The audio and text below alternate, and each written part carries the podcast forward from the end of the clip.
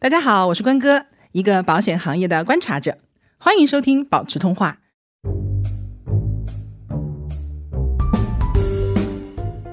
来跟我读财产险，财产险，这一段千万别掐。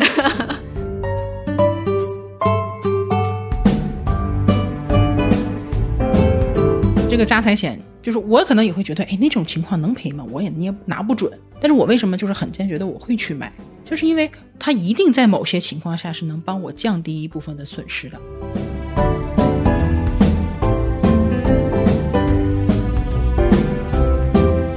我要觉得能赔两万，就对像你买那个 Apple Care 一样，嗯我可能就哎呀算了，我就把它弄贵一点儿哈。但如果你上来就知道说这个东西最多给我赔两千、嗯那我稍微省一省或者我小心一点，它会反过来影响你的行为决策。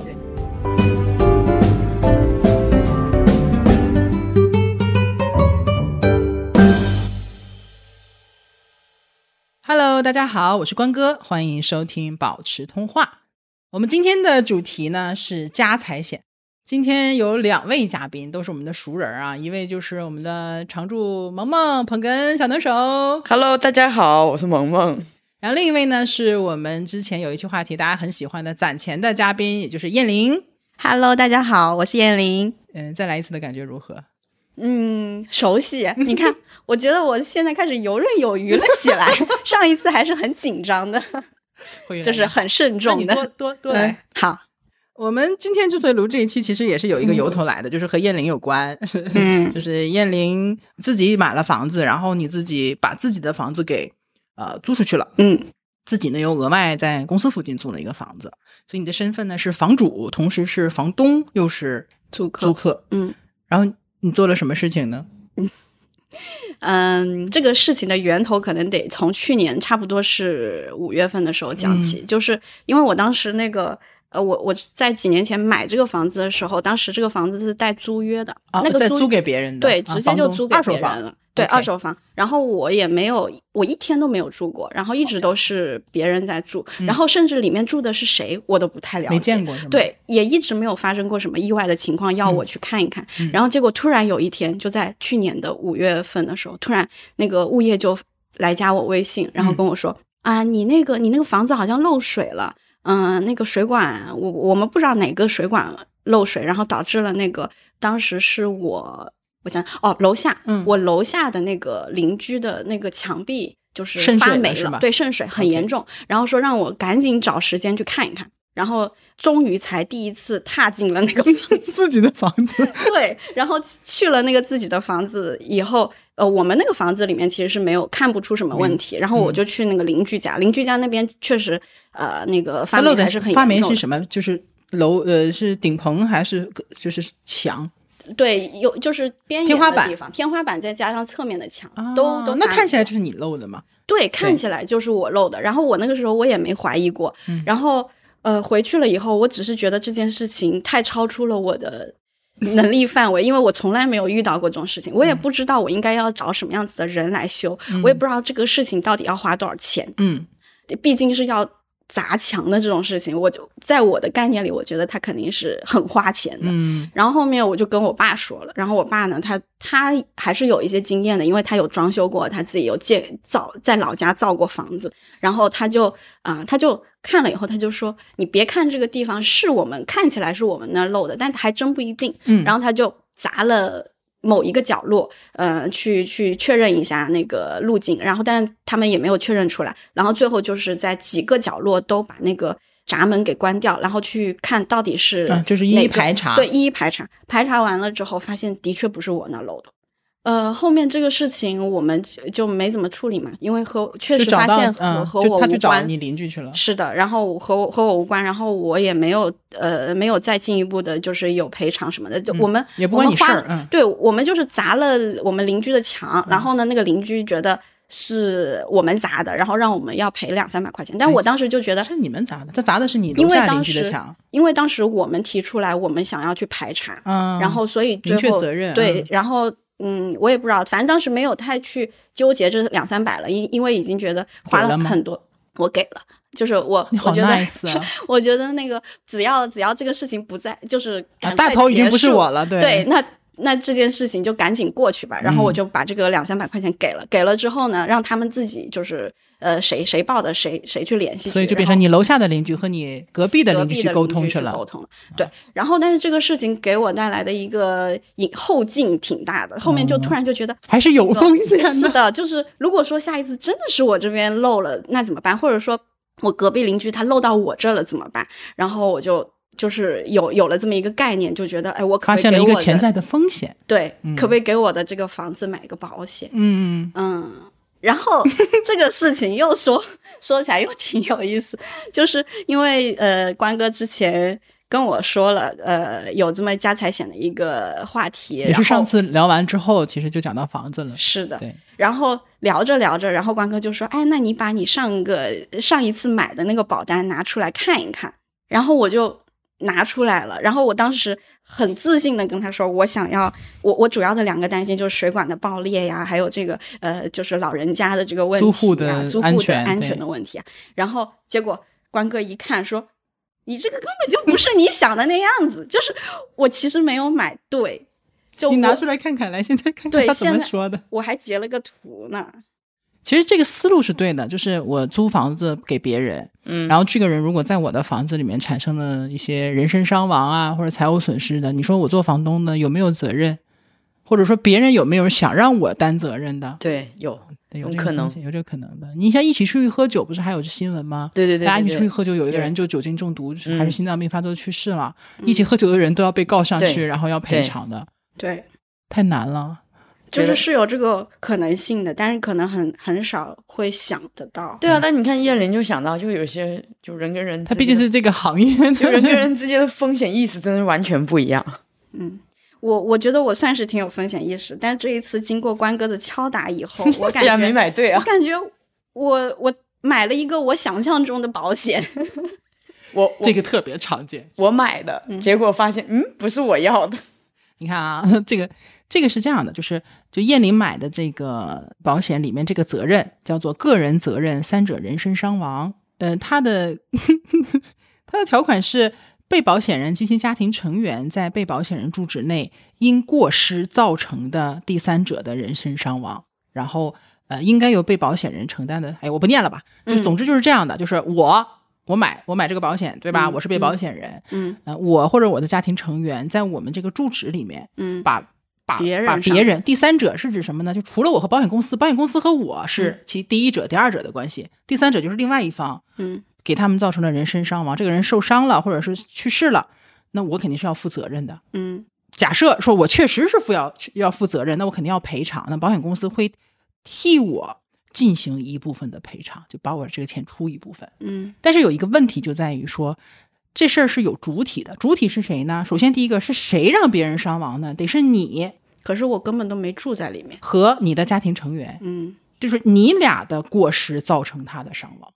就是第一，得是谁谁干的事儿；第二，在被保险人的住址内，被保险人是谁？如果是你的话，你的住址现在是你你租的那个房子。嗯明白吗？你现在做房东，那个嗯老人家住的那个房子其实不是你的住址，嗯嗯所以什么情况下这个能用到呢？嗯就是比如说你现在在你住的房子里面，可能比如说请朋友来玩儿什么的，嗯嗯朋友在你家啪叽一下 意外摔倒了、嗯啊，摔骨折了，要住院这个那个的，这个就是什么呢？就是你要赔的部分。他可能住院花了两万块钱，嗯你可能要赔了多少钱？那么你嗯承担的这个部分，让保险公司替你承担一部分。嗯像这种责任，就是其实在法律上的界定，其实也不是说那么容易的。嗯你比如说，像老人自己摔倒了，但这个咱不讲情的部分，只讲理的部分。比如说老人自己摔倒了，到底你有没有责任？嗯这个也很难去判定。嗯，但是你说我们见没见过这种情况？我完全其实我没有责任的，嗯但是跟你有关系就是要赔你，嗯你就是要赔的。对我之前有看见过那种呃案例在对，有比如说酒店里面嘛，嗯就在酒店门口摔了，然后对嗯，酒然后店一般都是有，对，所以嗯这个责任和你想的那个嗯是是不一样 太一样。嗯。那对，当时买的时候肯定就是呃，我我现在都能想到，因为我我是保险行业从业人员嘛，就只是不是做业务，对是不做战略管理的。战略啊合作这一块，就是我我当时肯定是觉得我自己，哎，是很看起来一目了然，很简单啊。然后你又不是第三没看，对不对 对，然后我又看了一下，我觉得大概就那么回事了，然后我就买了。现在觉得当初把产险这件事想的太想简简单单了是吧嗯，对我我是后来那个就是前不久关哥给我。指出来了这个问题，然后呃，当时他也给我解释了一下一些呃是一些可能会让人呃产生一些不同的理解的一些情况，然后我我后面再回去看我的保单，我就觉得哎，我就看看得看出，明白了对吧对我我就知道我要区别了，我要去看什么？我觉得、嗯以前可能我看的东西都看的条款，我觉得，嗯，我我读下来，我都觉得好像就是就是我想要的，但我现在知道我要看什么，嗯，这个其实也我觉得和那个行为经济学，其实包括什么心理学、脑科学都能关系上。就是嗯你看下来，其实你心里是有一个预期，嗯就是我其实是要这么的一个逻辑的。嗯然后你太想要这个东西了，你看它，你就觉得它就是符合你的那个要求的，嗯，就像谈恋爱似的。对我爱他，我看他怎么都开心；我不爱他的时候，看哪儿都不看他哪儿我都嫌弃。对，这个比喻不是很恰当。所以，因为有燕玲这个事儿，然后刚好现在五月份啊、嗯这个讲这一期是因为，因为我从大概一八年的时候对，啊、我一七年开始写公众号，嗯然后我一八年开始，我就每年都在公众号上去提醒大家，嗯就是说要买家家财财险，因为我我是从什么时候？我大概十年前嗯，就开始，从从我差不多结婚了嗯啊，包括我自己家，我有自己的住址了， 就开始买家财险。嗯而且呃，就是每年都买，每年都是在一年一续，都是在这个五月份去买。我家也赔过，也有这个赔偿，而且不止一次，都有嗯相关的经验。地板都泡的都掀起来了，重新弄。反正前两天也是有这嗯个事情，等于说，呃，帮大家说，告诉大家这是什么东西，然嗯后可以干什么用，然后呢提醒大家去买，因为也不是很贵嘛。你嗯想，房子都大几百万了，这个东西可能也就几百块钱一几年，十几百块钱，就嗯就就值得嘛。嗯所以一八年到现在已经已经提醒大家五六年了，我觉得哎这个时间点也蛮好的，刚好你也快续保了，我嗯正好一借你的这个机会给大家捋一捋，就是呃，说白了就是帮大家，首先要告诉大家有家财险这么一个东西嗯啊，我们讲了很多关于人寿保险的人呐、生病啊、意外，对吧？嗯健康，嗯对，其实保险的范围非常的广，这是一个巨大的一个范围。那除了人之外的，除了保人之外的保险，其实它是归在哪里呢？归在产险里面的。嗯，嗯，产险对，其实嗯，包括有一些财产险，财产，产，对， 不好意思，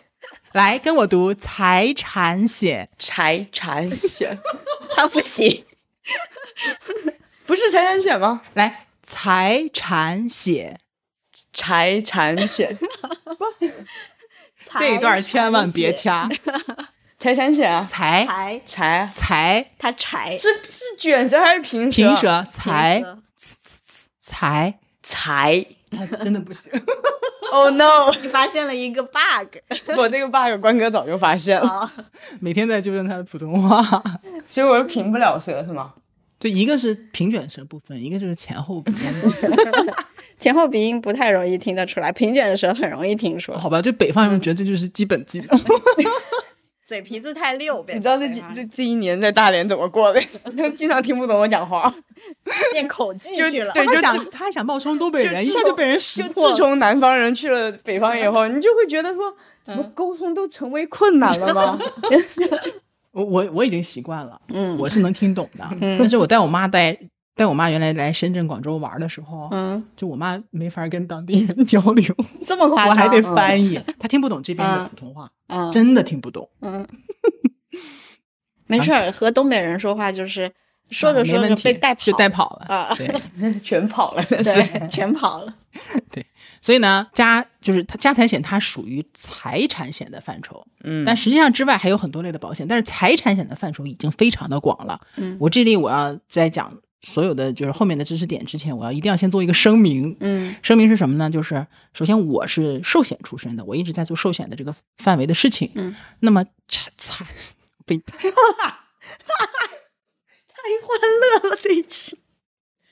啊，烦死了！财产险我不是专业的，我也不在这个行业，没在这个行业待过。嗯但是呢，因为财产险，它就是财产险这个子公司，它可以出一些含人身，就是怎么讲呢？比如说意外险和健康险的一些产品，嗯所以它是有交叉的嗯啊。再加上说，呃，那个我自己也有很很丰富的就是理赔啊、购买的经验了。而且它有一些原理。你比如说，我们原来考什么资格证啊，我在香港考那个从业资格啊等等的，你只要是跟考试相关的和所有的保险类的原理的书，嗯它嗯都是把寿险和财产险都放在一起去讲的，我们都是考过的，所以很多的原则性的东西都是一样的，它有共通的地方。嗯所以我多少还是能给大家提供一些经验在，但是呢，财产险的水和复杂性都要比寿险要复杂，所以你看很多小。就哎所谓的小公司哈，嗯都是做人寿险的生意，生意对吧？对，但是像什么车险呐、像这种，它不是还真的不是说谁都有能力去操作的，嗯又复杂还细节特别多，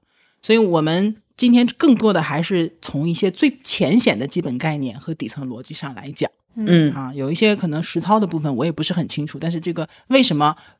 不清楚的情况下，我们还是可以去了解，并且可以去买的，我也会讲。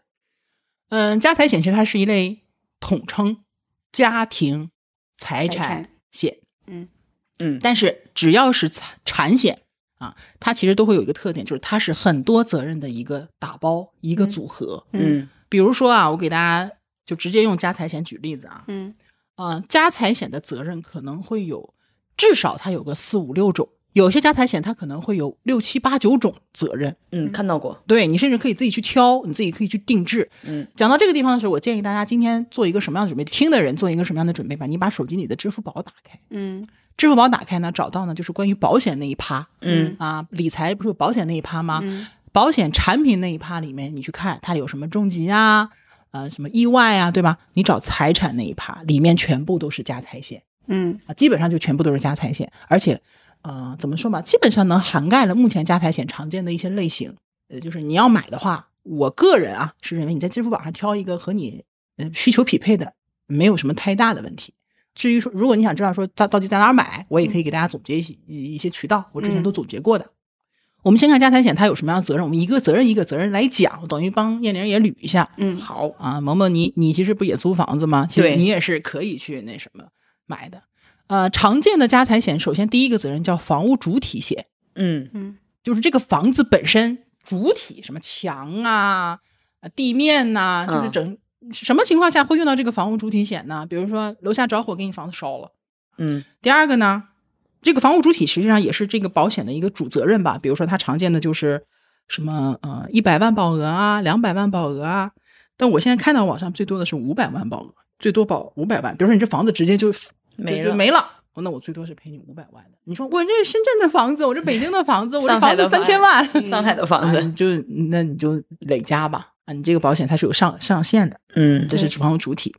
你可以看一下你的那个保险的房屋主体是。我那个是两百万，但是我后面因为呃哪里够后啊面 我又重新再回去呃看，然后我也看了好多其他的，就是我能找到的一些一些房东险呀，什么呃家财险的一些产品，然后的确最高的是五百万，嗯但五百万的那一个它就只保两种情况。嗯，然后，但是如果说两百万的话，它就有什么火灾、爆炸、对雷击、台风，就是它，它真的你知道是为什么吗？嗯因为房屋主体要赔付的情况相对还是少一些。嗯你说我发生这种情况，连房子都毁了，嗯这个几率还是比较比较小小的。但是你说家里面出个火灾呀、爆个水管呐、嗯或者有什么问题，这个风险相对来讲机遇会大一点。嗯所以虽然说这个房子的主体保额比较高，但是它占用的这个保障成本不一定高。嗯哦那么，如果我想把这个保险的这个产品的保费控制在一定的范围内，嗯我要么就是在这个上面做减法，哦要么就在那个地方做减法。对，啊，所以就是我为什么要说帮大家把每一条责任尽量的都捋一遍，嗯就是因为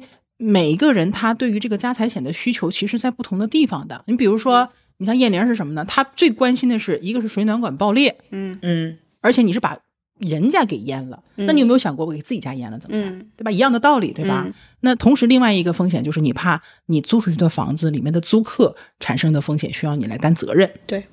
嗯，但实际上，你除了这两个风险之外，其他的他的风险其实也是客观存在，但是你没有那么的强烈的感受而已。是其他的，呃，首先我觉得也挺少会发生的，什么室内装潢呀，本来那个 房子的装潢我就不是很在 意，反正也不是你装的。 对，也不是我对，装所以你的看每人嗯需求不一样，对不对？那你说萌萌，萌萌她就是外面租房子，对你担心什么？我担心也是担你心，不担心？ 看出来了，你不担为心嗯什。么我担心他 呢？没有，他没有场景感。你看保险就是这样的，你突然间反应， 但是你看，从我的角度来讲，就是说你租人家房子，一旦你把不管是你的原因还是天灾原因，你把人人家房子有损失了嗯啊，比如你做饭一不小心锅没关嗯，啊，把这个整个厨房这个厨房烧了，啊，你赔不赔？对哈。嗯，还有，我觉得还有我担心的就是，如果我养个猫、养个狗，它把人家地板给刨了或者干嘛，这种我可能会啊但我告诉你，大概率赔不上，因为免有免赔额。嗯那自己负担吧。对吧你你说你说你这个猫给半间屋地板全掀了，那那你这个估计能赔哎，上那。我就就是 二养个二哈可以，那你这个得买， 对吧？所以你其实每个人的就是说、嗯点不一样，点不一样。像我，我买我买了好多年，嗯我的点是什么呢？第一，我在北方就是有暖气嘛，水暖管嗯水暖管爆裂。我跟你讲，我们就是在北方的人民。 都有这什种么经历，把呃自己家装修把别人家淹淹了的了哈，对，嗯冬天水管一爆，别人把自己家淹了的，就是把隔壁邻居又淹了的，就是比比皆是。就是前一段时间几个月之前，我邻居嗯我旁边那一家装修，六楼嗯，水管爆了以后啊，嗯，那个六楼那个从 水跟水帘洞是那个水从六楼哗就一直流到一楼，妈那弄呀，那弄到你们家了吗？其实是跟我们真是个有有关的，所以我会有案例讲嘛，就是嗯我其实，所以我就说这个东西我切身体会是很深的，嗯就是这个太常见，几率太大了。对，这是一个是我是担心水暖管爆裂，其实别的我也不是太担心了，其实，嗯但是也有用。每个人需求点是不一样的，你北方和南方也不一样。你看北方可能水暖管爆裂，南方可能怕台风。嗯嗯嗯就我记得有一年山竹嗯，对嗯对对，啊，什么广东这一片儿玻璃全干碎了，对，啊，对吧？再淹了什么的。海南之类的。哎对呀，香港，我那时候在嗯香港，我就看网上发视频，车公庙整个被淹了，地铁站。我们第二天上班不就跟那个在大森林里上班 一样？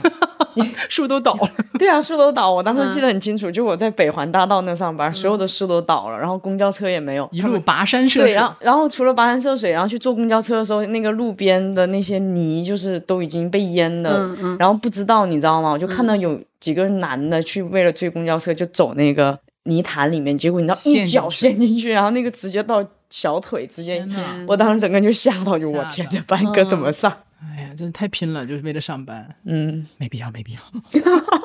啊，就是就是，所以说一定要搞清楚自己的需求。嗯我担心是哪个，你先担心哪个，你就先把哪个放进去。因为现在是这样，虽然产品很多，嗯但是说你要找到一个特别完美的、特别嗯完全需符合你需求的吧。嗯，其实我我跟你讲，越来越难了。嗯嗯啊，越来越难。现在的产品不像前几年很限制没那么少，现在嗯限制越来越多了，大家意识也提上去了。嗯啊，这玩意儿有时候很容易赔嗯啊。刚才说的是房屋主体，然后接下来就是房屋装修。装修就是我铺的地板呐、贴的哦嗯墙纸啊，然后什么打的吊棚啊。装修也挺贵嘛，你想嗯一个几百对万的房子，装修可能也上百万呢，少说也是几十万，对吧？对那么这个部分其实它是分开算的，就房子归房子，装修归装修。嗯啊，就是你如果没有装修的这个责任的话，嗯那你这个装了两百一百万装的房子和你清水房赔的其实是一样的哇哦，原来这样，啊，它是这个样子的，所以装修也是，你那个有吗？你买的那个有吗？是多少？二十万，二十啊而且还是共享的，就是和其他的责任，什么室内财产盗窃是吧嗯？对共，享有时候是嗯共享，有时候单独的。嗯第三个部分呢，就是室内财产，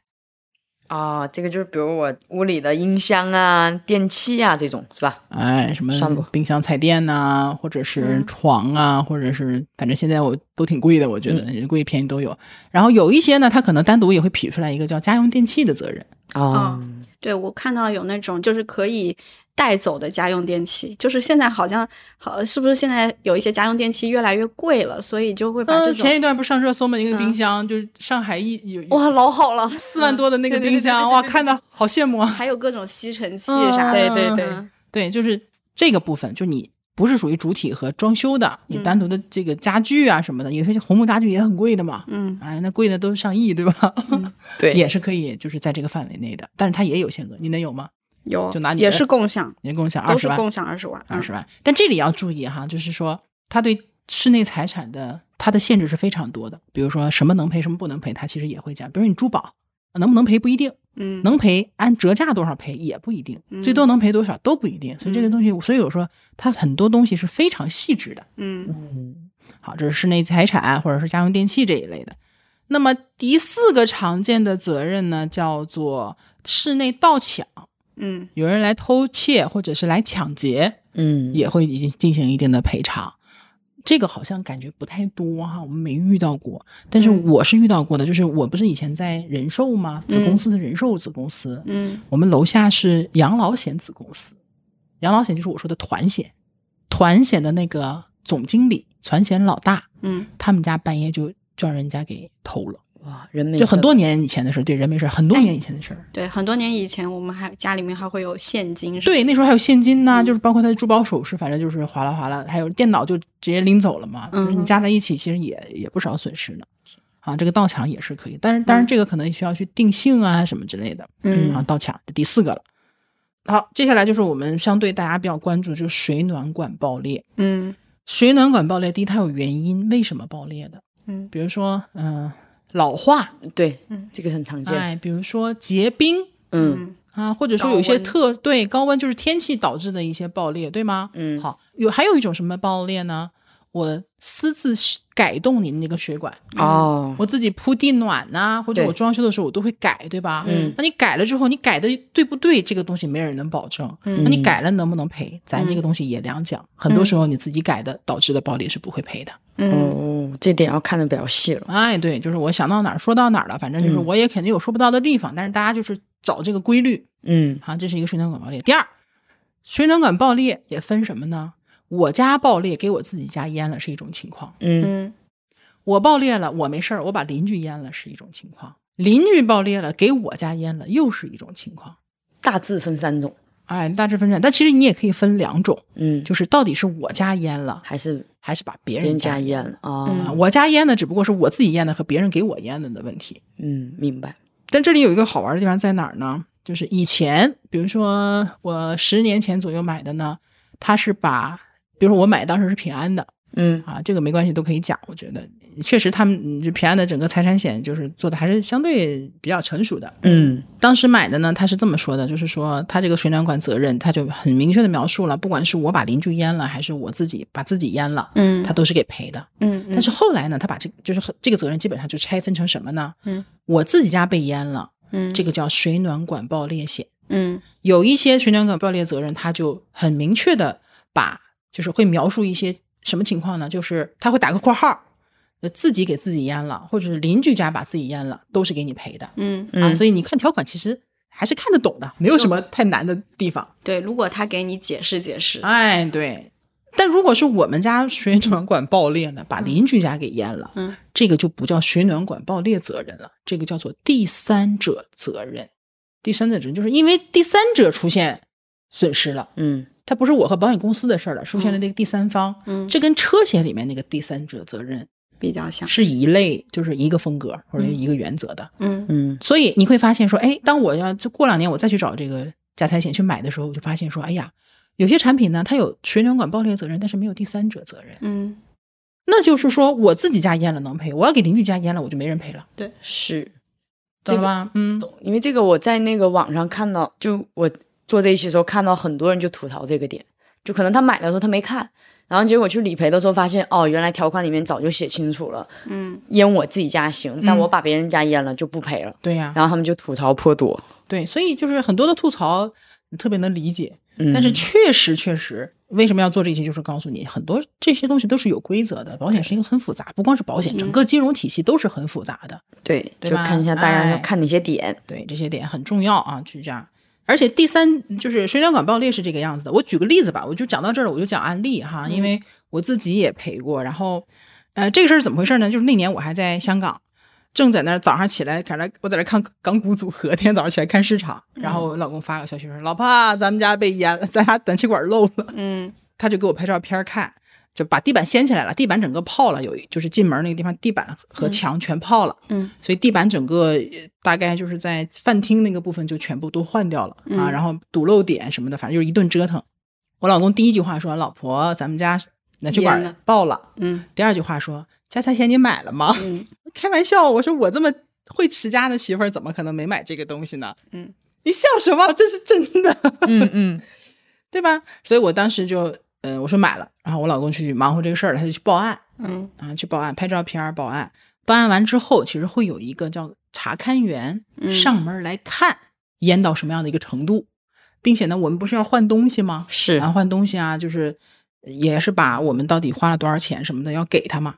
啊，我我我重新捋一下这个流程哈，就是晚上发现漏水的，嗯第一步大家先记得把阀门关了，嗯啊，先水关阀暖门阀儿门啊，先关阀门儿。然后早上起来，我老公打电话去报案了，嗯嗯报案呢，客服就说是正常处理，你先拍照片儿把这个状态给记录记录一下，嗯然后记录完了之后呢，就开始掀地板、换水管儿、修修补补，一顿弄。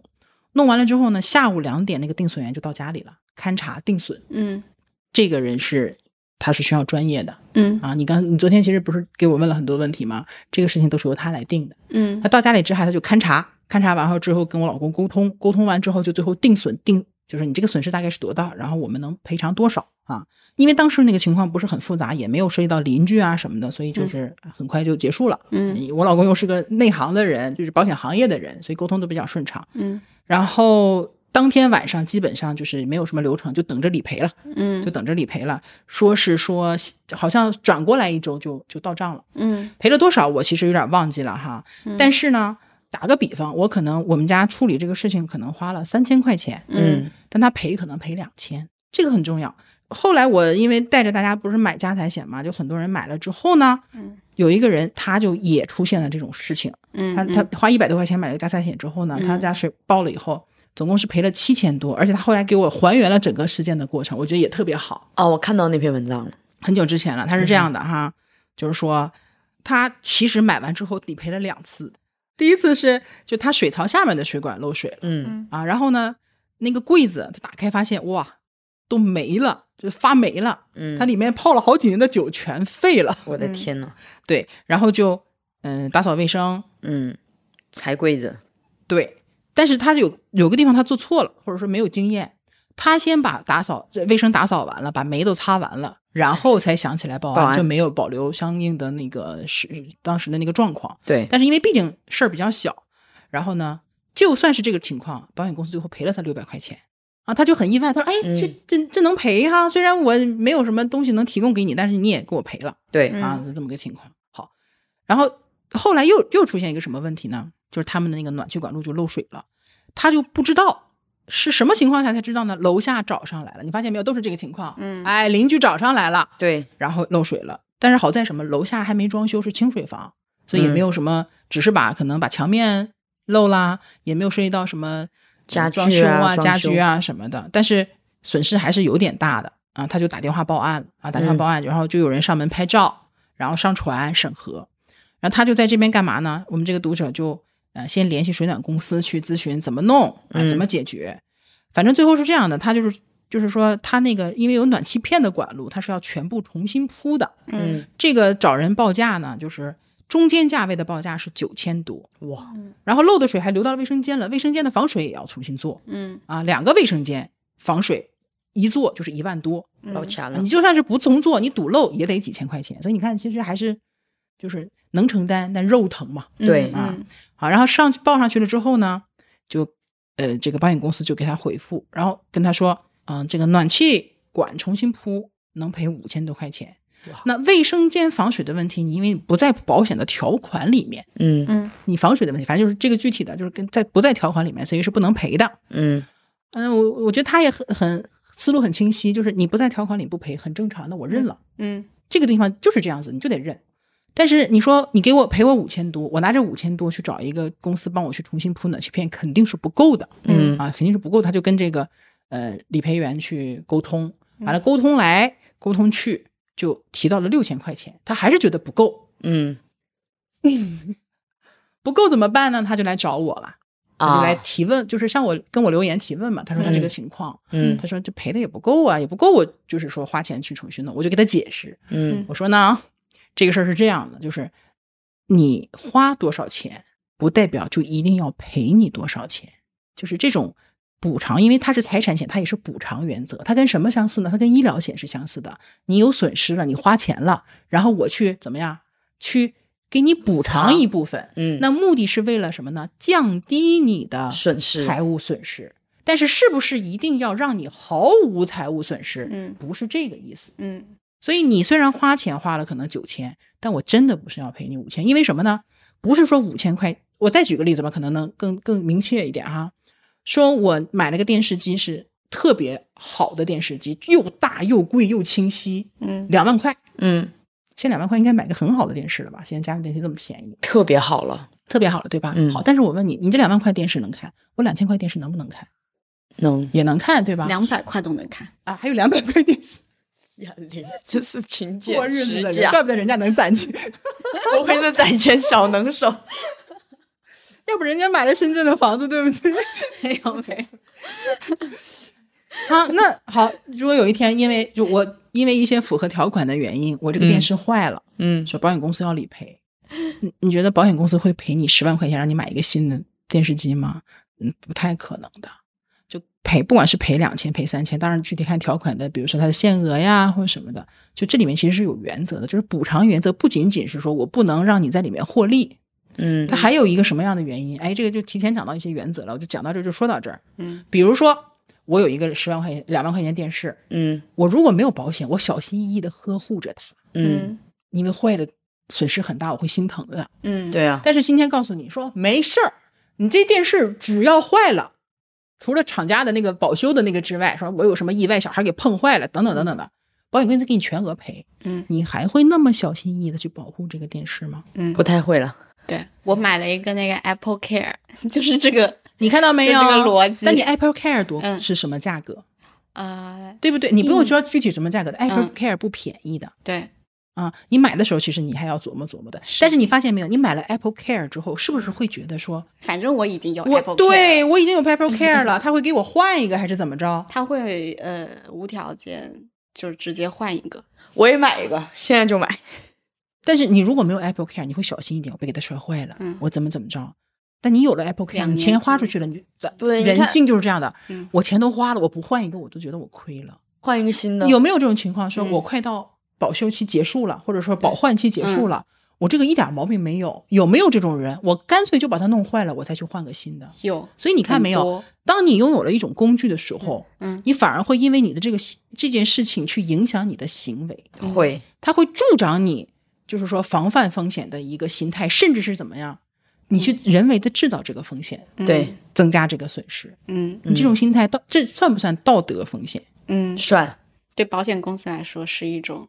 哇，保险公潜在司的把人性全想你到啊，当然要考虑这个问题啦，就跟小孩子为什么要限定那个那个保额保额是一样的道理。很多人还在琢磨为什么要这样，保险公司是不是太坑人了？对，你想这个问题的时候，很多人已经在想各种各样的办法从保险公司骗钱了，真还是这的个道理。嗯所以它这种损失补偿，它不是说你一定要全补偿的、嗯嗯啊，你至少你不是还能拿一些吗？嗯嗯我突然就觉得能够理解，能理解了，对不嗯？对？所以它会有很多限制，什么限定保额呀，限定每一次的保额啊，什么这个我嗯后面都会提醒大家要注意的地方。嗯所以呢，我就我已经跟他解释了，我说财产理赔的认定标准不是说按照你具体花了多少来赔付，嗯啊，他赔付的钱是什么呢？就保证这个钱够你修好的，而且你总要有一些自担的部分吧。但是原理是这个原理，但是不代表在具体的案例当中我们不去争取。嗯就是大家一定要理解这个道理在哪里，嗯要不然的话你不会买的，嗯你是不能接受的。嗯那你不代表说我们在具体的案例当中不能争取，所以我说我说你建议你这样讲，你你你也不用太生气，你走一下投诉的这个流程程嗯啊，就是我们态度良好的去投诉一下，嗯他就去投诉了，然后打了官网电话投诉。但投诉最后呢，这个是最后的解决还是要落到他这个理赔员身上的。嗯然后就倒腾了一下，最后呢，特殊申请给他提到了七千啊，就他花可他可能花个九千多，给他赔七千多嗯啊，他就同意了，就嗯是说也没必要再折腾了，对不对？那你要就折腾，那我谁也不知道最后的结果到底是会怎么样的。嗯但是这个人后来也说，他说回头一想，我花了总共也就是不到二百块钱，赔了我虽然就是说我要花九千多去重新弄，但赔了我七千多，那这些七千多也是我额外得的呀。嗯嗯你们不是说我这个事儿只要做就一定是做到满分，嗯我打个九十分不开心吗？嗯你要是不买的话，连连连这七千多都没有呢。嗯啊，这个就是我们算两个案例吧，一个是我的案例，一个是我读者的案例。嗯啊，这是水暖管爆裂，呃，讲的会比较多，因为是大家可能重点去关注比较的。所以常如果说对，如果说你想要这个水暖管爆裂责任的话，啊，嗯第一你要关注这个水暖管爆裂责任它的具体规定是怎样的，第二就是你还要去加一个第三者责任险，因为你把邻居家淹了，你是要用这个险种去赔的。嗯嗯啊啊，那就涉及到下一个了，第三者责任。第三者责任是一个整体 范围非常广的一个责任，你就可以理解什么呢？就是车险的那个是什么概念？就是我们我们因为我们的过失对别人造成的人身伤亡嗯和财产损失，别人的财产损失，这种情况下，我肯定是有责任要赔的嘛。那我赔的这个钱，保险公司帮我赔一赔。嗯，嗯，说这个可能大家有点有点懵，懵。那我说一个什么呢？就是熊孩子险。你看我们提对，又提了一次，提了很多次，啊，熊孩子险知道吧？嗯那在家里面有没有可能出现这种因为小孩子的这个不懂事儿，把别人有可能，有没有家里来嗯对做客，对，啊撞坏了嗯啊，来做客，小孩子把人家什么耳机掰碎了，嗯哎，你去熊孩子小组看一看，全是这种这种案例，对吧？这是一个，还有一个是什么呢？宠物责任险，这个对，明白，哎，自己家狗对吧？把别人咬咬了嗯哎，这都是第三者责任险。就说白了，就是除了你和房子之外的人嗯造成的一些问题，哎，这个是可以可以去管的。嗯，那么讲到宠物，其实呃，就是再往下去捋，还有一个责任，就是像这都是比较小众的责任了。嗯但是如果你家有这种情况，你是可以留意你去加一个的，就找一个带的，叫做家政人员责任险。我家有嗯哦保姆、有阿姨、有月嫂，我雇佣她是这种关系的时候，她在你们家如果有什么伤亡啊、意嗯意外外什么的，这个也是可以有一些赔付的。所以你看，嗯它的范围其实是非常非常广泛的。种类也非常多，哎，对，非常广泛的。到这儿为止，差不多就是包含了比较常见的一些家财险的责任了。当然，嗯有些家财险、家有些家财险它的责任就是非常窄，比如说就叫火灾意外险，啊，就只管火灾，它就只管火灾带来的问题，那雷暴带来问题管吗？不管，不管。哎，对，就是这个概念。那有一些就包含的特别多，就是甚至在有一些在把这些责任都包进去的基础上，它还会额外再加什么呢？就是这个房子里住的人的意外伤害和哦，还管了人身对，这种险还管啊，还管带点人身。但是嗯我是觉得说，你如果自己额外有一个正儿八经的意外险的话，你不用嗯去加这个，因为这种保险里的意外险往往就是，呃，就搭一个噱不是那头么的，不是说噱头，就是不是那么的全面和好。就相当于就是你吃完火锅给你清口糖，因为有些人可能他，哎，我能我能接受买给我房子买保险，我自嗯己不买，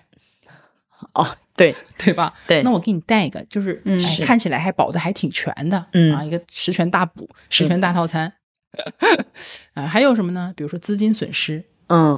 哎，这个跟那个不是冲突了吗？哪个冲突了？室家内财产嘛，对啊，室内财产不是资金损失，比如说资金安全，哦，他哦咱们不是有那个支付宝也有那种嘛，说你这这被骗呐、什么的，啊或者什么损失，哦哦哦就说白了呢，就财产险还是那句话，财产险范围很多，他想包什么他都可以包进去、嗯啊，只不过有些包进去呢，有没有必要非得在这里面包进去？像我的风格就是，我觉得就是我还是挑每一个大类保险的一个。比较好的，我可以自己去、去去去囊括，嗯对嗯你自己可以做组合。但你不懂，你买个特别全的套餐也比没有强，它嗯，是这样一个概念。我说了能有有没有十个责任？我觉得差不多差不多，啊，十个八个是有了。嗯，所以以呢，就是家财险它是一个各种责任的组合。那么大家在挑家财险的时候，就是先捋自己的需求，不管是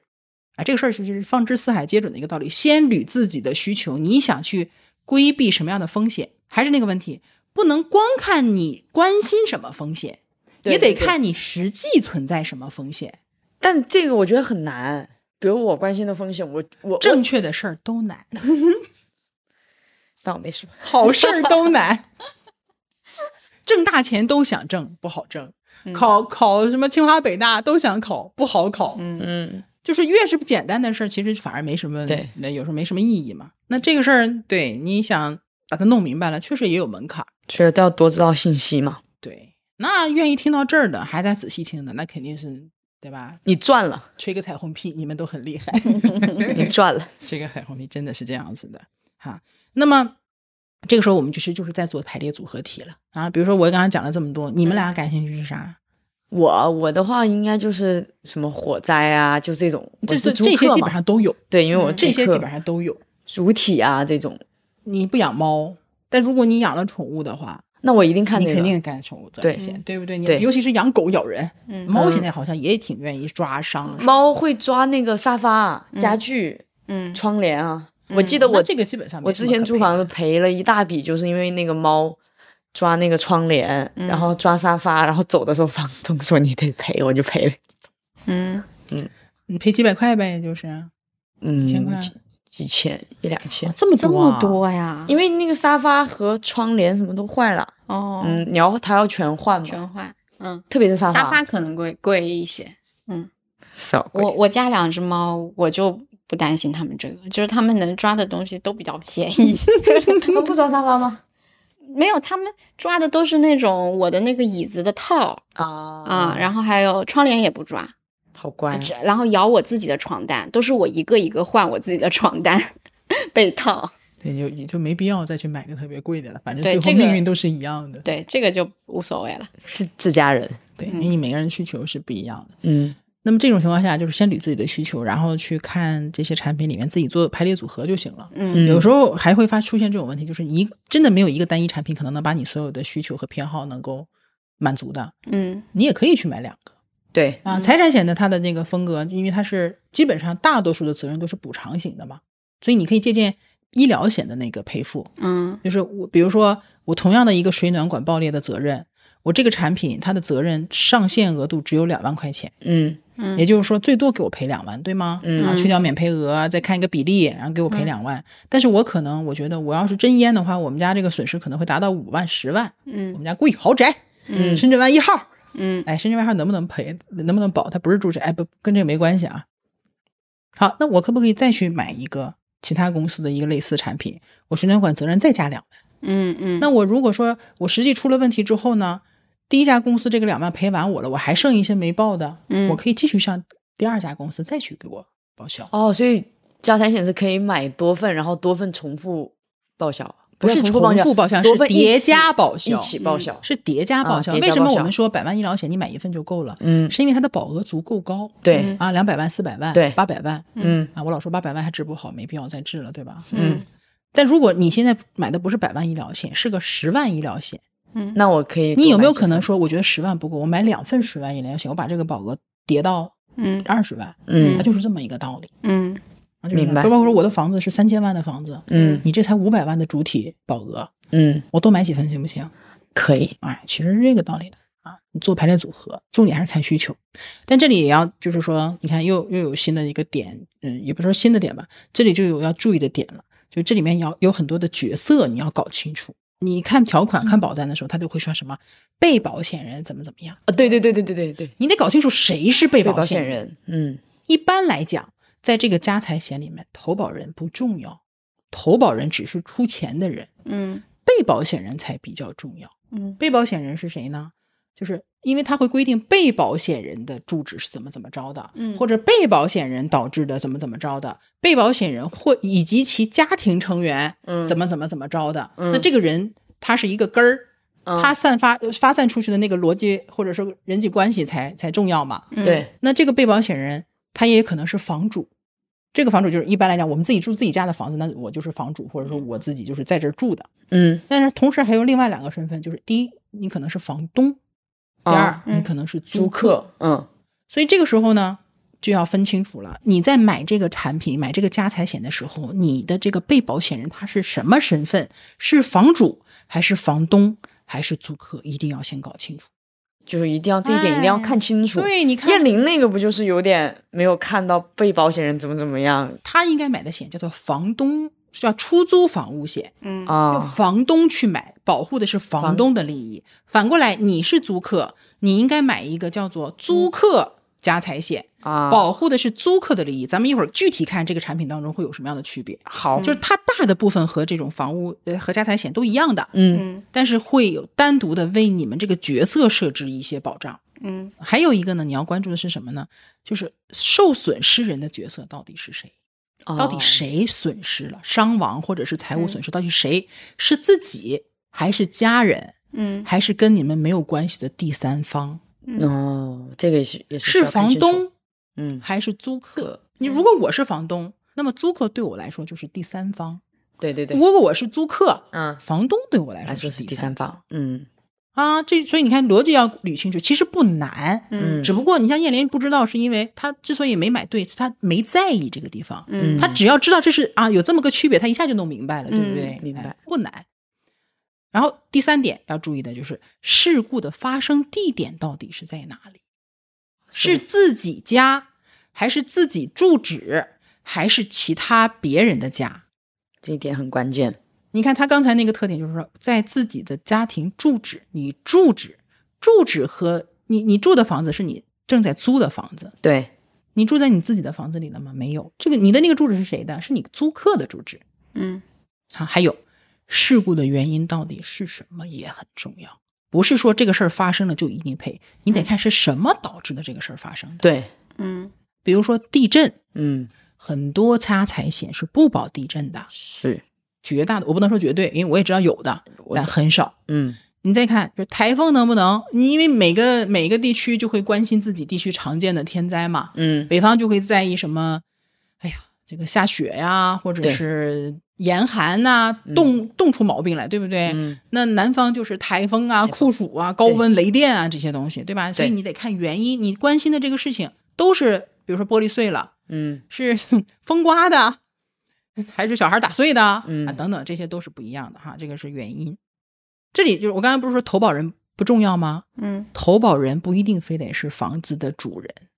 谁都可以投，对，你说你是租客，嗯，我给房东的房子房子买个保险可不可以？嗯其实是可以的，你甚至不需要经过他同意。嗯啊，这挺好的，这不像人身险了，就不一定得啊被保险人跟啊保对险啊，人你有甚关至不需系，要他同意。嗯啊，然后呢，就是你看我家我自己的房子，我公公婆婆的房子，我嗯爸妈的房子，每一个房子的，就是说房房产证上的这个持有人都不一样，对吧？无所谓，嗯都是我买，嗯，我一买买三投三四保人都是你，对，投保人可以是我，也可以是谁，都无所谓，人不嗯在乎这个、啊。但是我这个可能未必那么严谨啊，但是大部分情况下是不重要的。嗯重要的是它保的是谁，保的是嗯房子和房子相关的东西，嗯房子哦地址是最重要的嗯啊，要确认这个地址。那么这个明白房主是谁，谁拥有这个房子也没那么重要是啊。但是这个是涉及到赔给谁的问题，了解了，哎，就是细节挺多哈。嗯，哎呀我这比我觉得比讲那个人身人身险的时候还还复杂一对些，，还还要再仔细的给大家去分析这个问题。果然水深，水可深了，哎呀，就是这个深不仅是复杂，就是中门道你讲就是灰色地带太多了。嗯我跟你讲，就是所谓的骗保这些事情，嗯有时候我们看什么泰国杀妻案呐、嗯什么这个案那个案，觉得哇人性好黑暗呐、我跟你讲，这个事情在寿险里面的体现远远不及在财产险当中的体现，它都形成一些黑色产业链了。我跟你讲， 嗯哎呀，好想听呐，哦，就那，但是我就不是说很内部的知道了，对吧？你嗯可以找，就到时候我看能不能联系联系财产险的同事，对， 来唠一唠哈。先先先把我们基本的一些东西讲一讲，嗯，呃，这是一个。另外呢，你看了这些细节之后，你还要看什么？每一个责任它都单独有一个条款，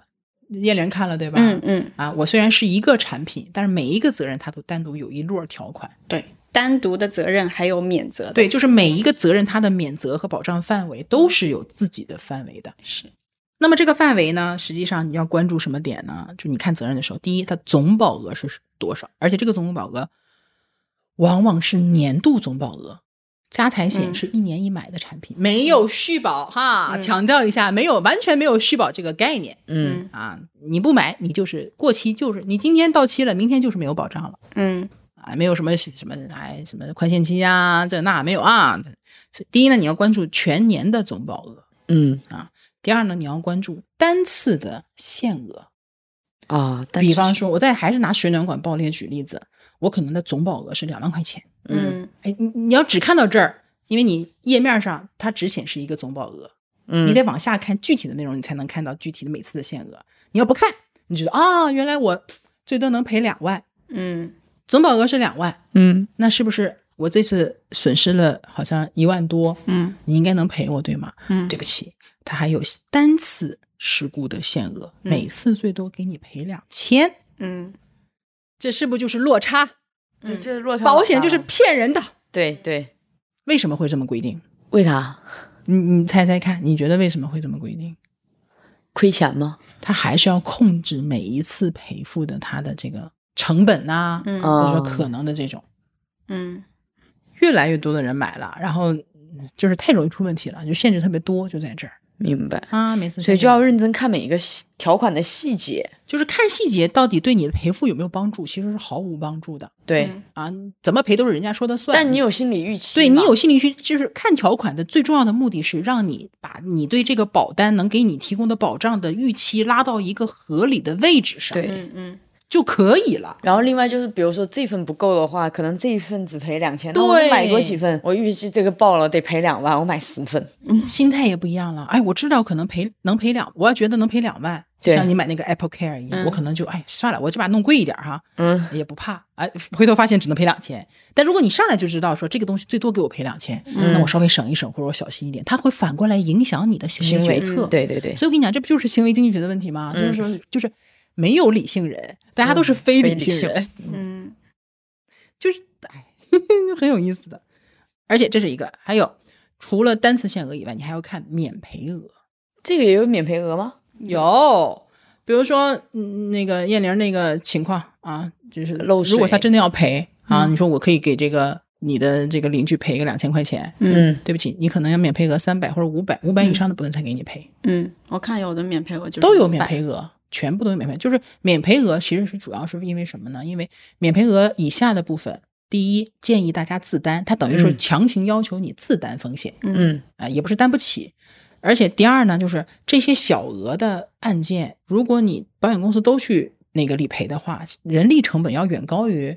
保障成本的啊，那么就不合算。对，而且把免赔额挑出来，还可以降低这个保单的保费。啊，所以综合来讲，免赔额它的意义是这样的一嗯个作用。对大家也有好就处。整体来讲，它是有有好处的。但是有人说，我就是一分钱都不想免赔，嗯也有这种产品，嗯但它一定会贵一些。嗯嗯，好，这个是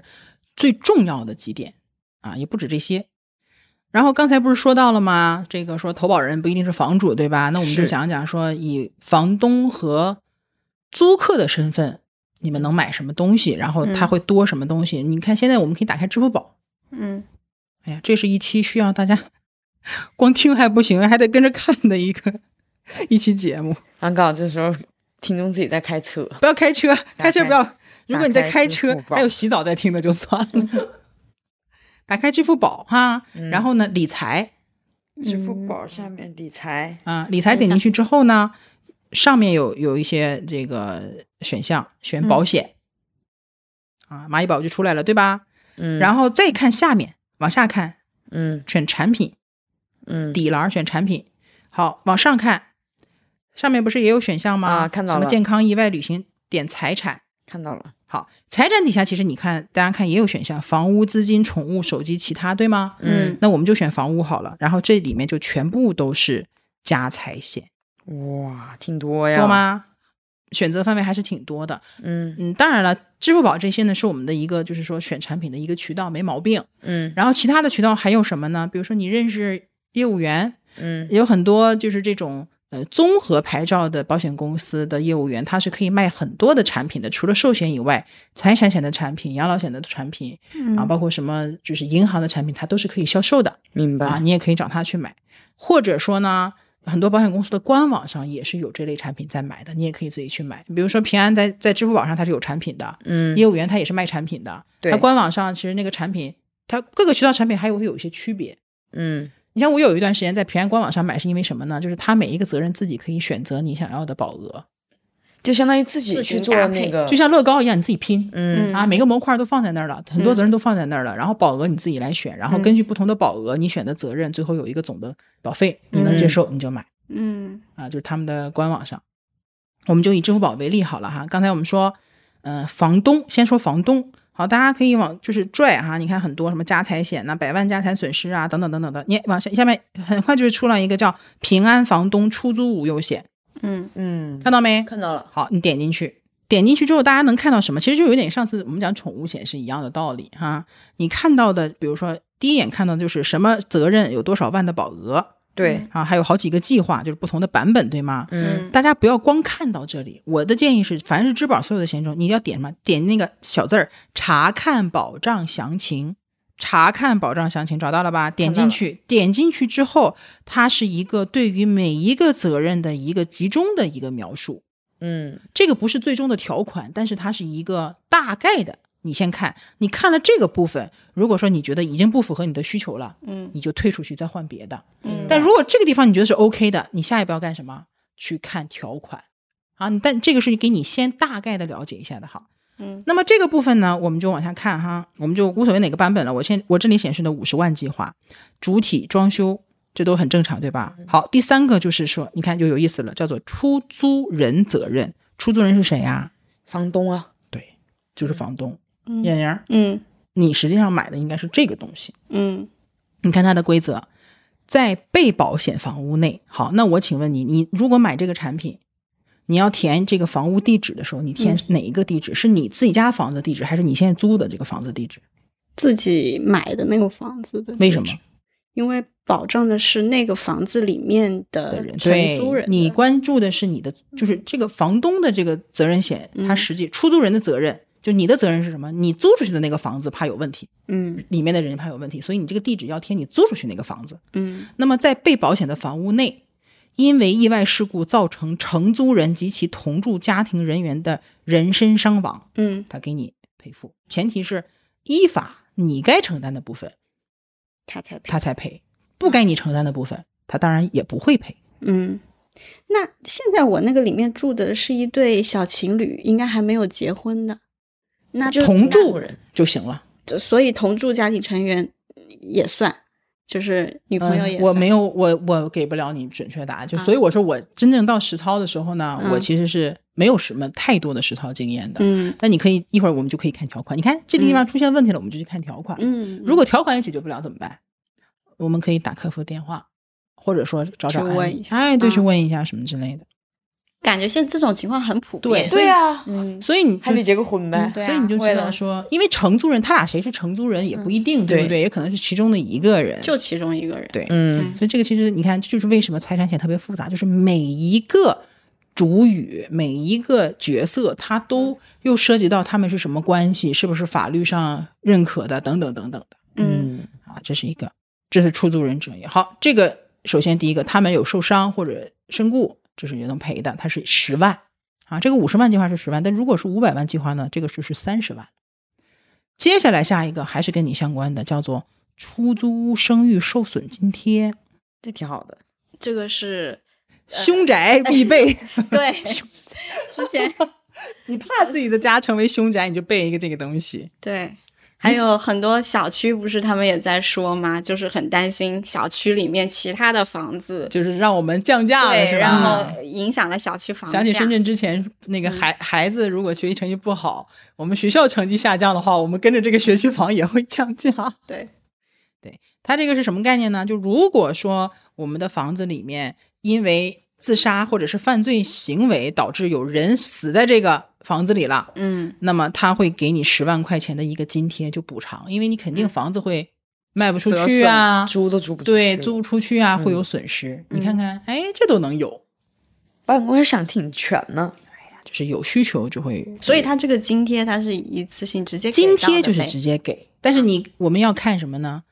还是要看条款。哦，津贴是给付型的，但是津贴嗯有没有就是说规定怎么个给法，也要看条款。嗯。哎，有问题特别好说，不定保险公司在里面还藏着些什么，不知道。等一下看。所以要以条款为准嗯嘛。啊，这是出租出租生生育受损津贴。第三个又跟你有关系，就是租金损失。嗯由于火灾或爆炸的原因，就是说白了，就是因为这些原因导致你这房子租不出去，没法住。嗯那么你是不是有租金损失啊？他会给你做一个补偿。那嗯他也规定好了，每天限额是租赁合同上列明的月租金除以三十，上限为人民币两百块钱一天。嗯，比如说你这房子租三千块钱一一个月，嗯那一天就赔你多少？一百嗯啊。呃，赔偿期限以维修最短时间为准。你看这又很模糊了，对不对？啊，嗯但是你不用担心这些东西，他们其实都是，就保险公司把这些问题一定是想在我们前头的。嗯我换一个角度，你这个房子租的是一万五，哎呀，老贵了，对吧？现在多贵呀、嗯一万五相当于每天租五百块钱，对吧？那嗯他赔你每天多少钱？两百块钱。对，因为他有上限两百。嗯，你是房东，你愿意买，你有这个意识，对吧？你有这嗯个概念。萌萌，你希不希望你的房东有这么一个保险？希望啊，我他刚买了就帮你保了一部对分。啊， 我要看他也能放心一些、啊啊对呀。对，但是你房东会买吗？我他会哎，那是你的房东，有多少房东他是没有保险意识，他愿意买？那我都已经租给你了，你有问题我找你，我肯定找你。嗯嗯，那我为什么要自己再额外花钱买一个保险？这个心态也很正常对吧？很多人有这种心态，但我觉得现在很多人的是因为不知道有这么个东西。对，还是那句话，所以我、嗯咱们今天聊最重要的是先让大家知道有这么个东西，然后你再去关心它到底怎么回事儿，我要不要买什么乱七八糟的。嗯，哎，这么这这么一个逻辑吧。你别是上来就是说啊，这个不行，这个赔太少了，你以前都不知道，对吧？一步步来。 你看这个，他还告诉你公寓可保，是不是？对，好，比如说刚才你有几个问题，对吧？我们现在看条款，我们回到刚才那个页面嗯，嗯，啊，毛毛跟着保走啊，险刚才那条个款对，好，底下小字儿啊，请阅读投保须知、保险条款、客户告知、保险代理平台服务协议，都是应该看的。但最重要的就是保险条款，其次是投保须知。我们看保险条款吧，哈。好，你看啊一上来哈、总则，我嗯，们就拿这个来举例哈、总则，总则的第五条，看到没有？我看就到随了便一眼看到什么就是什么。下列财产不属于本保险合同的保险标的：一、金银首饰、珠宝、货币、有价证券，巴拉巴拉一大堆哈、违章建筑用于生产金银的财产等等等等嗯的，就是它其实也会规定的，它会嗯规定的很明确。但是如果你不看到的话，你没数的话，嗯你是不是觉得我新项链它也应该保啊？嗯哎，我有个古董花瓶是不是应该保啊？嗯我放的五千块钱还是五万块钱现金，你是不是也该保？就是嗯信息不对称。嗯，啊，信息不对称，确实，哎，我觉得到这儿可能有些人说太复杂了，这么麻烦，还得我这么多看，我别买了吧，又回归回来。 又回归到最初的问嗯题了。嗯，其实我我其实我自己家的那个保险合同呀，我也没一条一条看，嗯我就基本上大概，因为我大概知道它怎么回事儿，嗯我看几个主要我关心的，嗯，就差不多就完了，就买了。嗯，还是那句话，就那点儿钱，我能赔点儿就赔着，赔不点儿，我这一年没用上或者赔不着，那也没怎么着，对不对？嗯买了个安心。啊，所以这是，呃，你刚才问的是什么问题的来着？就是关于那个嗯承就租是人的关系，对不对对？家那庭那个成责员任是出租人责任，对吧？那我们就要找出租人责任的这个保险条款。对，指与被保险人存在法律上的亲属关系的人员。哎，你看，你看，它就有规定了，对不对？嗯其实保险公司很多东西它还是规定的比较明确的，嗯法律意义上就是父母、嗯，配偶、子女、子女，嗯，亲属，亲属，然后比如说二二姨、嗯三舅、就男都朋友、女朋友其实就不应该算，它不属于法律关系，嗯就是你要么是姻亲，要么是血亲。那如果万一真出事情了，就是在第三者责任里面。所以你看看能不能就是说，嗯，承租人写两个人的名字可能会更稳妥一点。哦，但是我和他签合同是一个人的，啊我我需要签两个人的合同，不是你，还你是承什租么意人思你可以写两个人呀，承租人写两个人啊、对就呀我在这个保单里面我那可你以房子填两个房子人的的主人你可以写两个人呐，共共同持有，哦你你承租人也可以写两个人呐，哦，理解了，是不是？嗯但是他要再换一个人的话，你可以换人，你也可以嗯加人，你把名字给我嗯加上，嗯嗯或者说写一个补充协议，就类似于这种的。但是再怎么着，你不是还能保一个吗？对不对？嗯，好，这是出租房东，嗯好，嗯房东问题解决了。来，我们来房客的问题。来对我萌萌刚才偷看了一下租客的保险，好，我们看啊，再往下回到我们那个呃，就是财产险房屋那个页面，再往下拉，你会找到一个后面叫平安租客租房无忧险，五十九块钱起的那个，看到吗？我看到了，我给你打嗯开点查开啊看。合租适合各年龄段租房一族。先看什么？来告诉我，先点什么？保查障看保障详详情情，哎，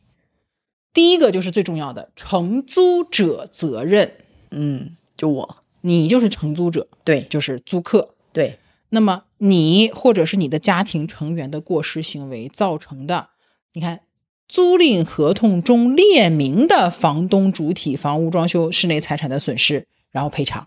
哦，那就这合同我还得回去照着我的保，因为那个正常的租房合同里面其实是应该列明这个房子里面你住进来的时候都有什么东西的。嗯对对我对也租过房子的，对正规的，对某些中介其实他都会给你做一个非常完备的合同，嗯什么椅子两把，嗯，桌子一个一一个，床几个，冰箱什么都给你列清楚的是啊，没列在上面的是不要负是不负责任的。嗯这个呢，基础款五万，无忧款十五万，多吗？也不算太多，但是你得霍霍成什么样，你能把房东十五万都不够你赔呢？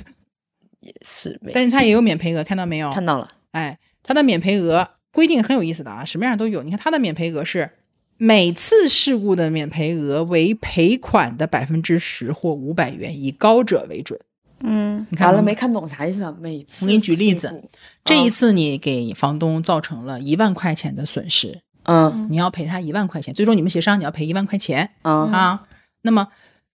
免赔额是多少呢？两个两个数字，一个数一个数字是百分之十，那就是一千一千块钱；嗯，那个数字是五百，哪个高？一千，一千那就以一千为准。啊，就免赔额是一千，哎，对，嗯好，这次不是你赔的不是一万，你赔的是两千块钱，嗯，它的嗯百分之十是多少？两百两百，那个数字是多少？五百，那你免赔额就定多少？ 500对了，啊，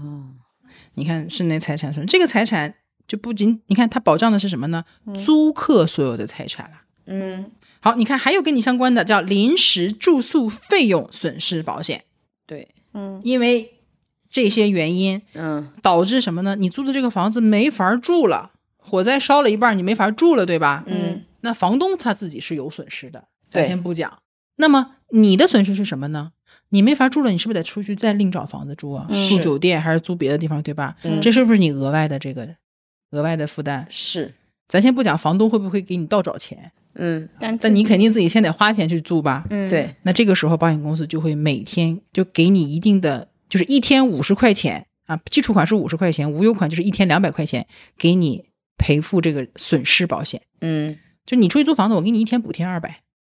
免赔三天，最长十天。哇，这要是赔一次都赚回来了，这保险才五十九块，不是，这是无忧款的，对无忧款是多少无忧款钱？是无忧款是一百七十八179起嗯啊，五十九的是一天赔五十。也很好，就还是那句话，你你如果觉得他的保险保障责任觉得不满意，你先回头看看他到底花了你多少钱。嗯我就是觉得还有啊，我我有时候是折算成每一天的，就是如果说它低于三百六十五块钱一天，啊，不是一年，一天一一不到一天块不是到吧一？块钱， 你好但会分解啊！这不都是商家的策略吗？给你，给花钱的时候就给你分解到每一天，然后就觉得好少，然后我自己就可自以己给自己圆了自己回营来销自己是吗？是的， 但买了之后，你就会站在这个立场上去想问题了，嗯很有意思的。差不多吧，就是主要就是这个了。就基本上，其实我们带大家看的意义就是，每个人该看什么条款，大家应该都清楚。对，关键就是这样你走得要到第一，你还是要看我到底可能存在什么样的风险，对，然后捋清楚所有的关系，你是什么角色啊？嗯这个保单里面是什么角色嗯啊？，房子是什么样的一个规定等等对等等的，对，也不算复杂，其实。嗯之所以觉得复杂，是因为之前没有接触过，你没有往这上面想。没错，哎，对，基本上呃，我们怎么买这个东西，怎么挑这个东西，它是怎么一回事儿，我觉得也差不多应该能理解了吧？能嗯，OK。接下来我要讲几个原则哈，就是还是为了去解决刚才我们在说的过程当中，可能大家会遇到一些就是理解不了的那些问题，为什么会这样，为什么会那样，就是总之你为什么要那么多规定？这个规定我可以跟大家讲，它不是说保险公司自己瞎定制的，对，是保险这个学科本身就有很多的原则，嗯，原理。我前两天还抱着那本风，就是那个风教险科书管理、风险管理和保险原理的那本书，巨厚，就是可以就是防身的那种书。那个也是我每次录音的必备，拿来来电电话话筒。嗯，有几个概念啊，就跟我们相关的，一个叫做免赔额，免赔额你们知道对吧？但嗯免赔额其实分两种，一个叫绝对免赔额。对，跟我这个写的就有绝哎啊对，你看他联写的合，绝对免赔额，那你就不懂了。为什么叫绝对免赔嗯对额啊我？刚想那是不问是来还有着相对免赔额？嗯绝对免赔额是这样的，比如说我都是五百块钱的免赔额，嗯我是五百块钱的免赔额，然后我实际的损失是，比如说一千块钱。嗯，好，如果这是一个绝对免赔额，我我损失了一千块钱，他应该赔我多少？五百，五百。嗯然后呢，好，如果它不是绝对免赔额，它是相对免赔额五百块钱，我这个时候我的损失是一千块钱，他要赔我多少？赔一千。绝对免赔额就是我不管你实际损失是多少，这些钱我肯定就是不赔的。相对免赔额是我制定一个标准，我没达到这个标准我就不赔，到了这个标准我就全赔。没事儿啊，这个听明白听不听明白也不重要，我就是讲这么一个东西，因为我怕大家看到绝对免赔额的时候弄不明白。 OK，啊嗯，好的，相对免赔额就是我有一个标准，嗯相对免赔额是五百块钱，我只我只花了四百九十九，你嗯赔吗？一分钱都不赔嗯嗯，啊，一分钱都不赔。但是我实际的我的损失是五百零一块钱，哦，那我就那就五五百零一一全都给你。啊，理解了，来，请大家在听到这一段的时候赶紧留言，你告诉我你听懂了没听懂？如果你听懂了，你试试能不能用你的语言解释一下，让萌萌听懂。没听懂啊。等会儿燕玲解释。你你下去再想一想，对我私下你也再好有跟老师解释范儿一下，消化一下，吸收一下。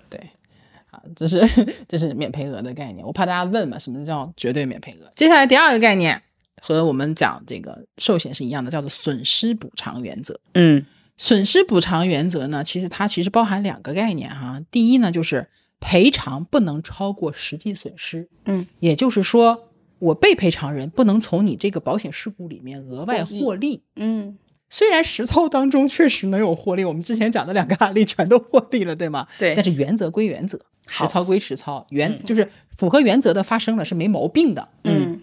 这是第一个。第二个呢，就是我们刚才说的，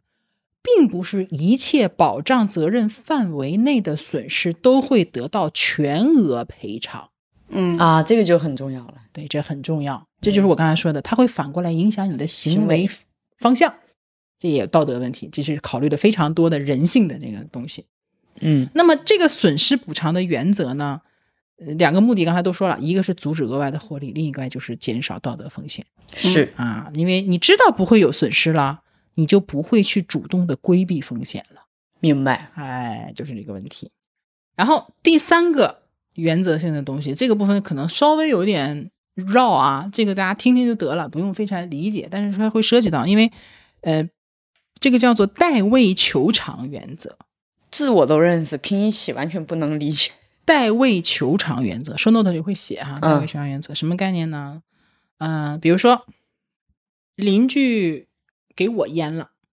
邻居家水暖管有出了问题，把我给淹了。嗯，正常来讲，谁应该赔我钱？ 邻邻居啊，居啊，邻居对吧？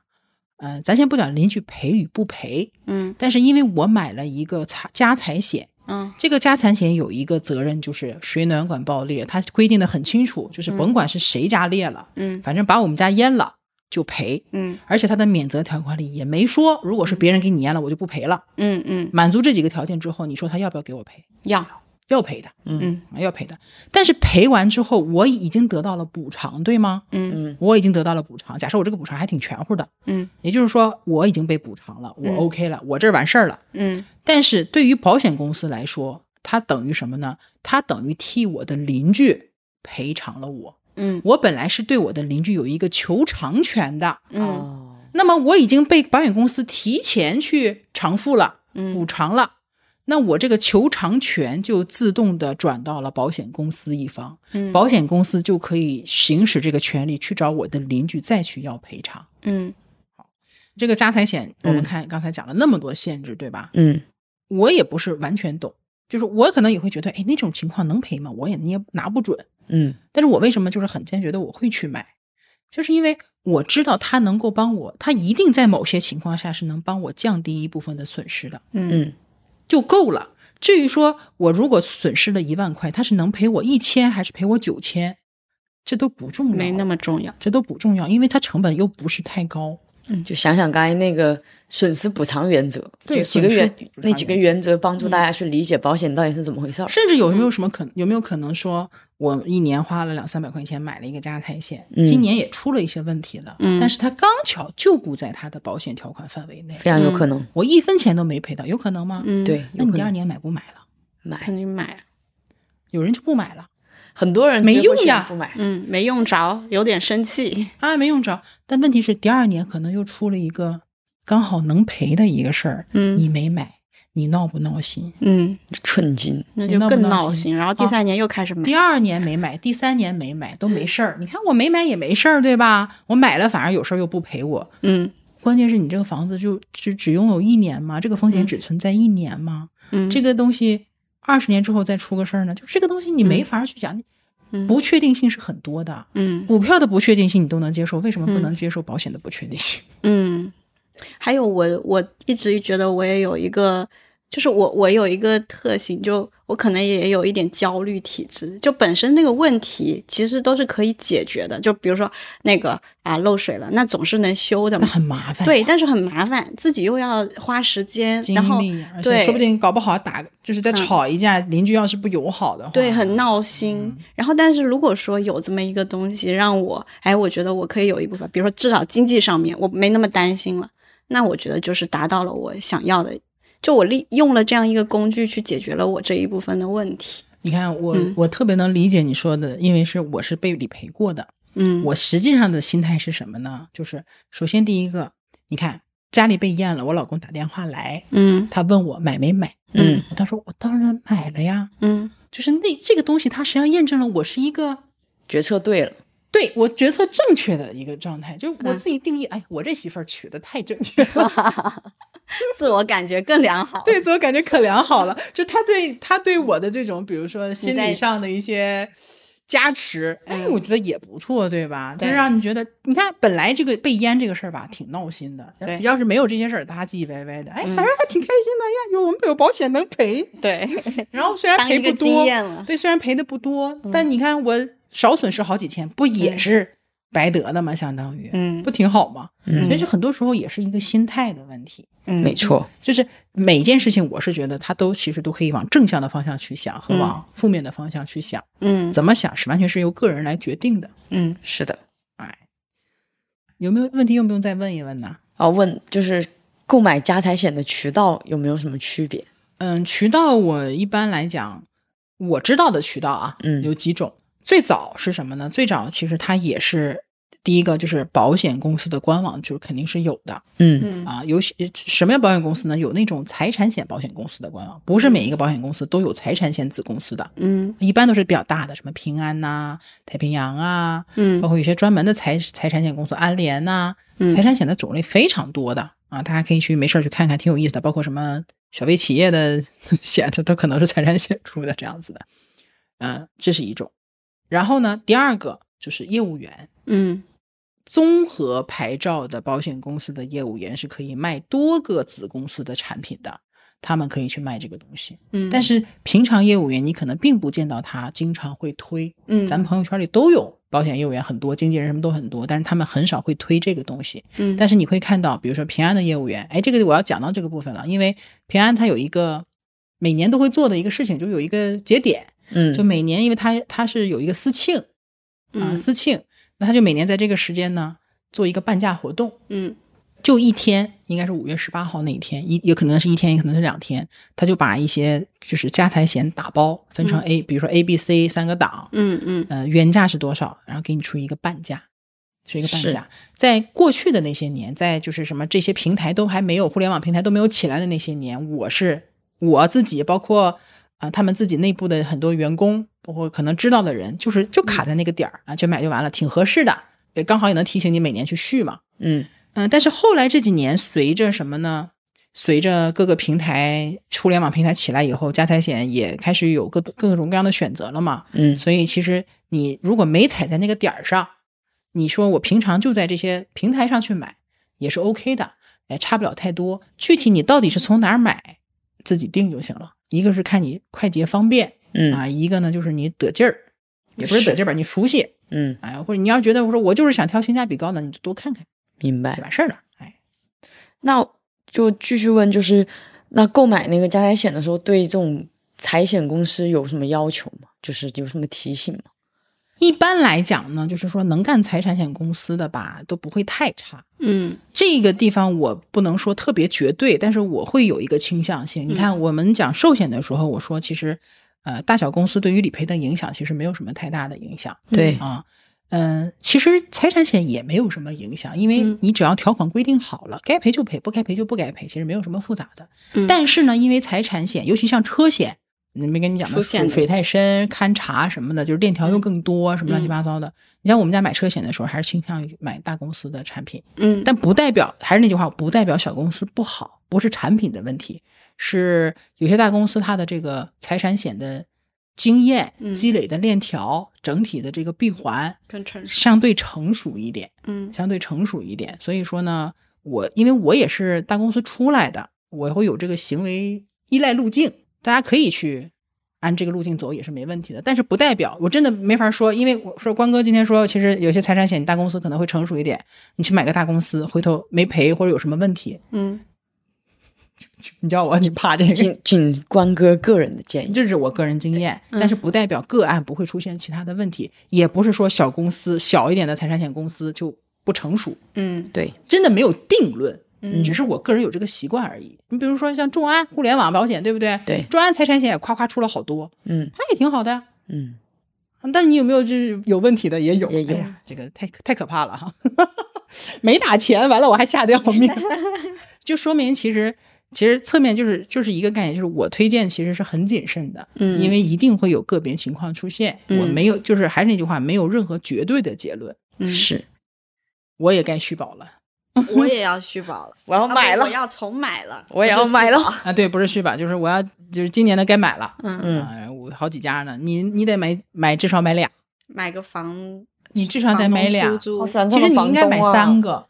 就是你自己的房子本身要有一个保障，嗯然后呢，然后我其次你要买一个就是给你的房客房客相科的，你作为房东买的，然后你要买一个作为租客买，租客的，而且如果你是租客买，像你你买租客的对吧？。对，我会建议你去找你的房东沟通，你买你你用房东的身份，你再去买一个家财险，我知道，对他也是一种保障。保，嗯，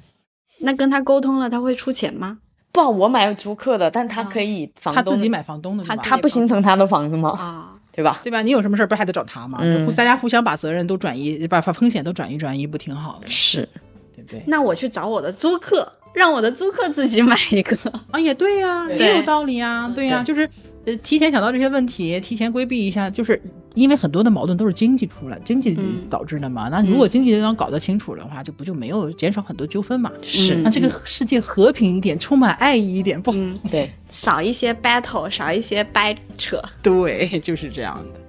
好，那今天的内容就是这里啦。再次感谢燕玲又到了我们这边来，谢好谢谢说不邀定下次请还要再请你返场。 好的，好的。好，OK，那今天内容就到这里啦，谢谢大家的收听，我们下期再会，拜拜。拜拜。拜拜。